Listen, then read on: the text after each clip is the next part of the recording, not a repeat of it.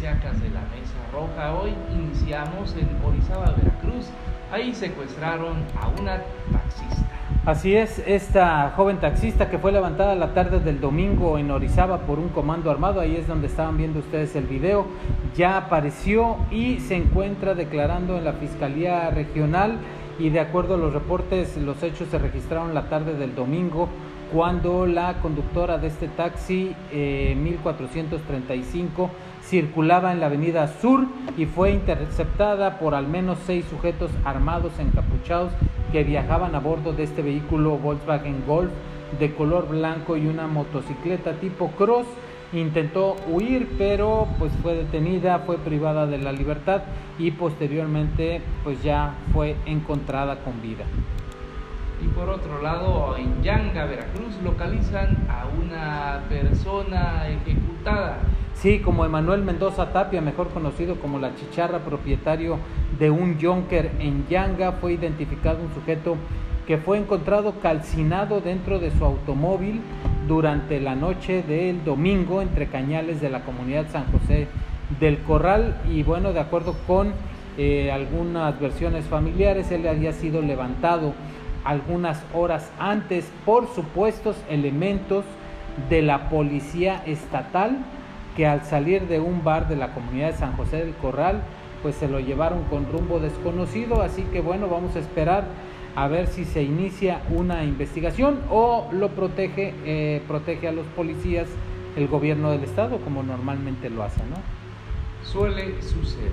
Por otro lado, en Tihuatlán, Veracruz, fue identificado un hombre que la noche del sábado apareció descuartizado.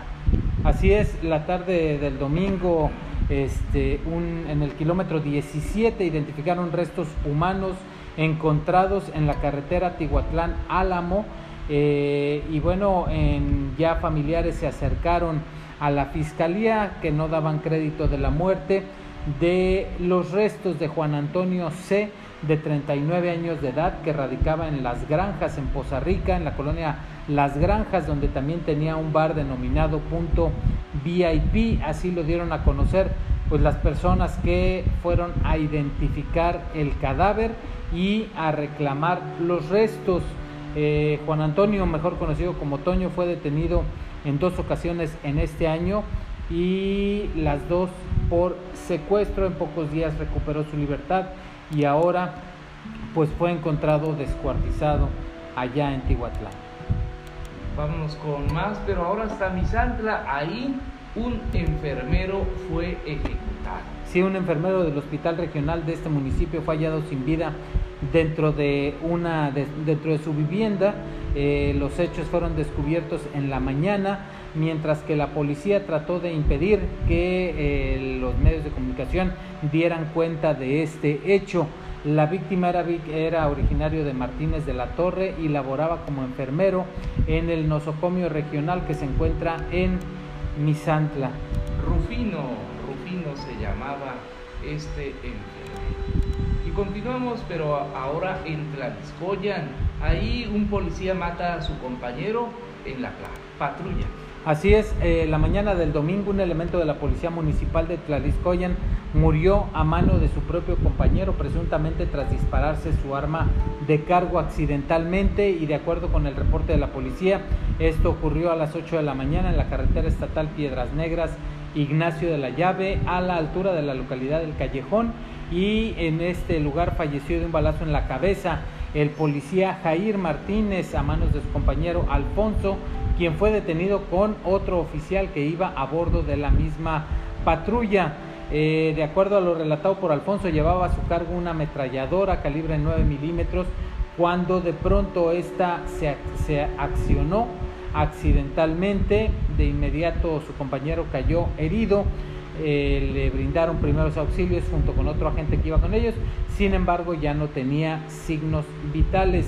Manifestó que su arma se encontraba cargada debido a que había acudido a un reporte donde cortó cartucho, pero a su regreso se le olvidó ponerle el seguro y fue cuando sobrevino el accidente que le costó la vida a su compañero lamentablemente. Y bueno pues ya la única observación es que el disparo fue plena cabeza. Así es, directito.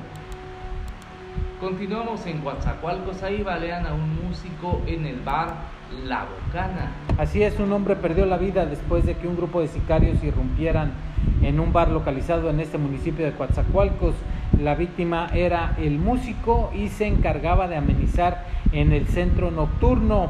De los agresores no se conocen más detalles y esto fue a las 7 de la tarde cuando vecinos de la colonia María de la Piedad reportaron eh, sobre un ataque, armado en el bar con razón social La Bocana, ubicado en la avenida Prolongación Zaragoza, casi con Independencia. ¿Cuatro balazos recibió? Así es, dicen que fue ataque al bar, pero más bien parece que fue un ataque directo, ¿no? ¿Verdad? Y en Álamo, Veracruz, localizan a un hombre ejecutado. Así es, el sábado trascendió el hallazgo de un cuerpo sin vida que, que, fue arrojado en la ladera de un cerro dentro de una propiedad del ejido Emiliano Zapata y los pobladores ah, informaron sobre este hallazgo en una propiedad muy cerca de un pozo de Pemex en la carretera Álamo Emiliano Zapata.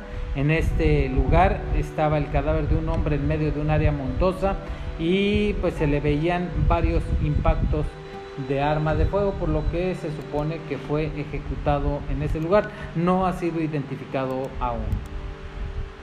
En Soteapan, balean nuevamente al síndico de Soteapan, Veracruz. Así es, eh, ya él venía acompañado de dos personas más, ya su secretario, que era el que venía manejando, ya perdió la vida.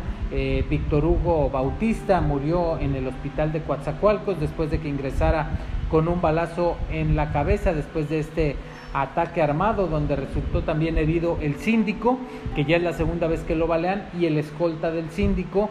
Y bueno, la tarde del sábado, sujetos a bordo de una camioneta agredieron a balazos al síndico Crisanto Bautista Cruz, quien estaba en compañía, y su chofer, eh, Wenceslao Argüelles, y su secretario Víctor Hugo Bautista. Los tres resultaron heridos y fueron trasladados al hospital, pero bueno, eh, este hecho se está complicando para la alcaldesa. Hoy vas a caer, le dice la alcaldesa al síndico de Soteapa. Es lo, es lo último que declaró hasta el momento que ha declarado el síndico que le dio la advertencia a la alcaldesa después de que salieran eh, de una de una sesión de cabildo y este ataque fue en la localidad del Mirador y dice que la alcaldesa al salir le dijo pues precisamente eso el día de hoy vas a caer. Así es. Y como fue afortunadamente. la situación. Esto, esto fue el podcast de Notimex PR, las policíacas de la